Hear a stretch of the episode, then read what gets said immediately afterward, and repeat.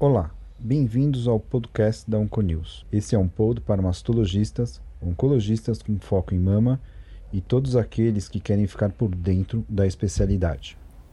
Caros, temos atualmente que a cirurgia conservadora, seguida do tratamento radioterápico adjuvante, é uma estratégia consagrada em nosso tratamento. Porém, quando pensamos nessa proposta para pacientes com mutação BRCA e câncer de mama inicial unilateral, essa proposta, para muitos, deixa de ser adequada e convincente. Será mesmo que preservar a mama para esse tipo de paciente com mutação não seria uma boa prática? Sabemos que, por uma limitação ética, a realização de trials prospectivos randomizados que respondessem essa questão seriam muito improváveis de acontecer.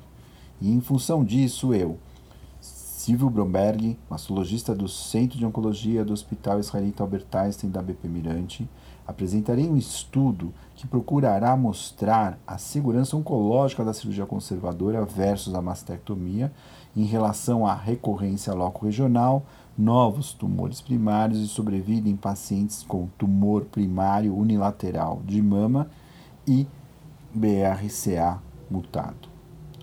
O estudo se chama Tratamento Conservador versus Mastectomia para pacientes com mutação BRCA, uma revisão sistemática e meta-análise. O estudo foi recém-publicado na The Breast nesse mês e realizado por um grupo irlandês. Aliás, pelo que ando lendo, os irlandeses ultimamente têm publicado cada vez mais sobre câncer de mama. Esse grupo realizou uma revisão sistemática até novembro de 2020. A pesquisa inicial coletou 9.397 estudos que, após a remoção daqueles que não preenchiam os critérios de inclusão, ficaram com 23 estudos para a realização dessa meta-análise, preenchendo um total de 3.807 pacientes sendo 2.200 com mutação BRCA1 e 1.212 com mutação BRCA2. Olhando os resultados, vemos uma idade média de 41 anos e um segmento médio de cerca de 96 meses entre essas, esses estudos. 2.157 pacientes, ou seja, 57% delas, realizaram cirurgia conservadora, enquanto que 1.579 ou 42% realizaram mastectomia. Em relação ao tratamento, cerca de 42% do grupo que fez cirurgia conservadora e 52% do grupo mastectomia realizaram QT neoadjuvante. Quando indicada a adjuvância, foi realizado quimioterapia endócrina e radioterapia conforme a indicação clínico-oncológica adequada. Ainda sendo relevante também mostraram que 97% do grupo de cirurgia conservadora e 42% do grupo de mastectomia realizaram radioterapia. Em relação à recorrência loco-regional, o estudo mostrou em 5, 10 e 15 anos de segmento uma recorrência no grupo de cirurgia conservadora de 5 anos, 14,7%, 10 anos, 15,5%, 15 anos, 27,5% enquanto que no grupo de mastectomia mostrou uma recorrência nesse mesmo período de 4,8% em 5 anos, 4,7% em 10 anos e 6,2% em 15 anos. Observem que o risco se manteve estável nos primeiros 10 anos nos dois grupos, apesar do risco ter sido bem maior no grupo conservador, quase o triplo. A recorrência teve um risco aumentado em cerca de quatro vezes e meia maior no grupo que fez cirurgia conservadora. E, obviamente, outro dado interessante é que o risco de câncer contralateral foi igual entre os dois grupos, tanto do conservador quanto o grupo que fez mastectomia. Agora preste atenção: em relação ao tempo livre de doença, o estudo não mostrou diferença estatisticamente significante em 5, 10 e 15 anos de segmento entre quem preservou ou não preservou a mama. E prestem mais atenção ainda, em relação à sobrevida global ou risco de mortalidade, também não houve diferença estatisticamente significante entre os dois grupos em 5, 10 e 15 anos.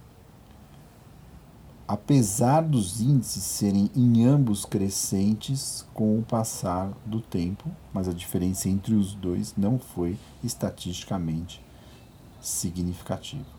Pessoal, esse é o maior estudo do gênero e a conclusão mais importante sobre 3.800 pacientes com mutação BRCA é que a cirurgia conservadora em relação à mastectomia não se mostrou inferior em relação ao tempo livre de doença, sobrevida a câncer específico e sobrevida global.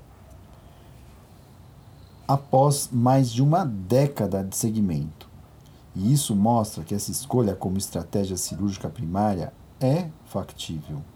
Apesar da recorrência loco-regional ter sido quatro vezes e meia maior no grupo da cirurgia conservadora, a conduta conservadora por esse estudo parece adequada.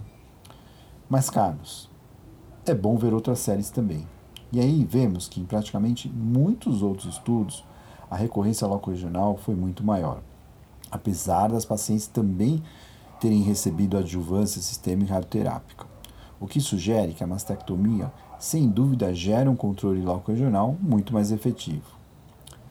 Nesse estudo, a recorrência foi aumentando cada cinco anos, e mesmo sabendo que um bom programa de screening é indispensável para esses casos que conservaram a mama, vemos aí que a recorrência nessas pacientes que tinham idade média de 40 anos ao diagnóstico tiveram maior aumento da chance dessa recorrência após 10 anos de seguimento, ou seja, por volta dos 50 anos.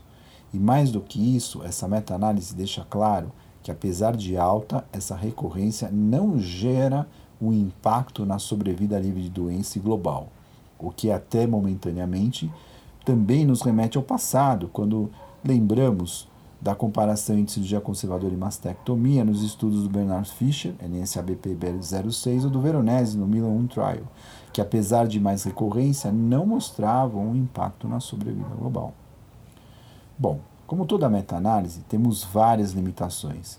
Porém, o recado de que a conservação da mama em pacientes com mutação BRCA e diagnóstico de câncer lateral possa ser uma indicação de good practice deve ser aceito entre nós.